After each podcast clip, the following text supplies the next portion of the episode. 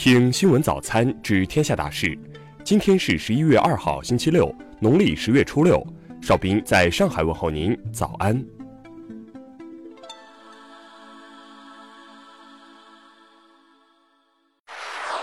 首先来关注头条消息：美中院逼宫要弹劾特朗普，真有可能下台吗？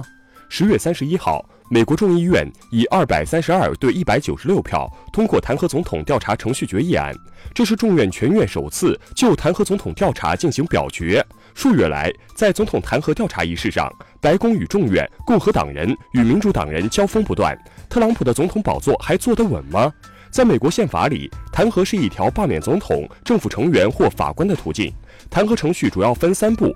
首先，众院根据美国宪法认定总统行为涉嫌叛国、受贿或其他严重罪行及不检点行为，正式启动弹劾调查。然后由众院制定弹劾总统条款，只要超过众议员半数表示赞成，就移交参议院继续审理。最后，若三分之二的参议员认为总统有罪，则总统下台。目前，特朗普弹劾案已完成了第二步。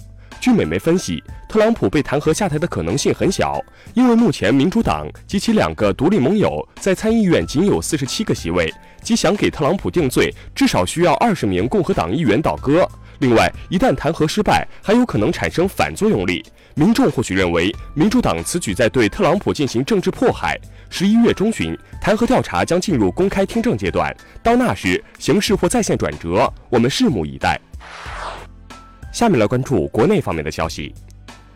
国家卫健委昨天介绍流感防控工作时表示，流感目前仍威胁人民健康，但病死率小于百分之一，患者通常一个星期左右就可以痊愈。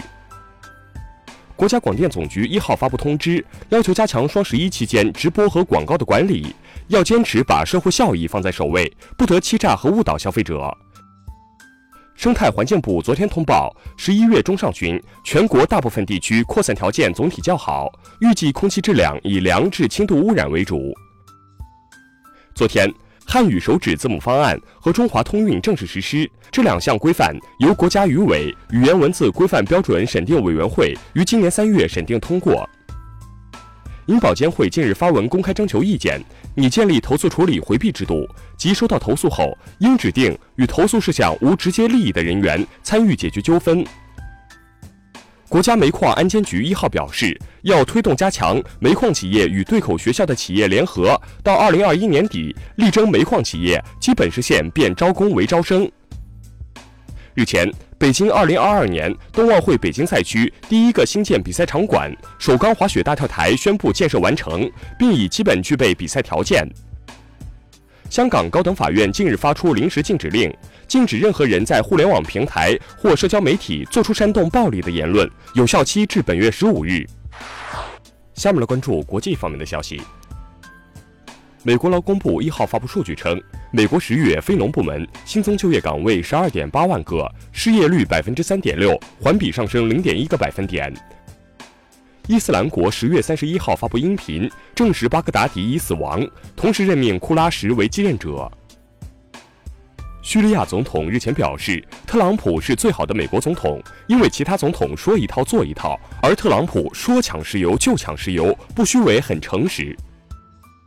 朝鲜国防科学院十月三十一号成功进行超大火箭炮试射。朝中社称，朝鲜最高领导人金正恩对此次试射表示极大满意。西班牙政府十月三十一号表示，愿意接过主办权，并按照原定日期举办本届联合国气候大会。截至十月三十一号，共计三十一户越南家庭因家人在英国失踪，向当地人委会报案，其中义安省二十一户，河静省十户。俄罗斯独立报近日发布俄罗斯政治百强十月排名榜，俄罗斯总统普京再次名列榜首。德国政府日前出台一揽子措施，以加强枪支管控，进一步打击网络暴力和右翼极端主义。下面来关注社会民生方面的消息。清华市教育局一号就小学生戴智能头环一事回应称，已经第一时间责成区教育局介入，停止使用智能头环，同时扩大了调查范围。针对近日网络上传播的两段甘肃天水的校园欺凌视频，当地官方发布通报称，已对分管校长停职处理，相关工作人员已进驻调查。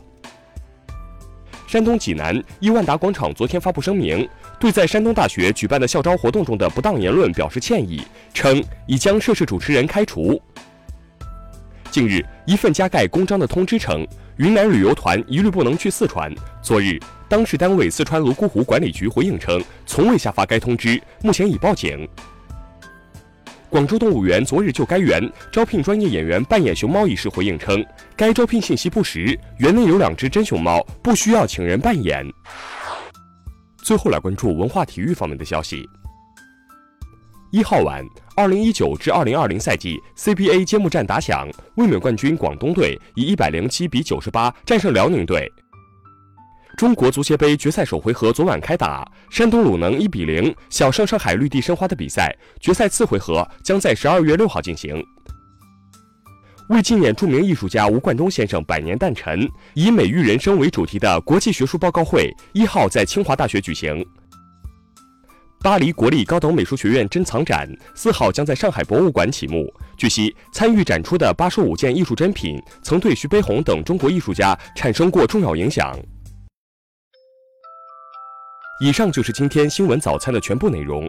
如果您觉得节目不错，请点击再看按钮或微信搜索 xwzc 零二幺关注我们。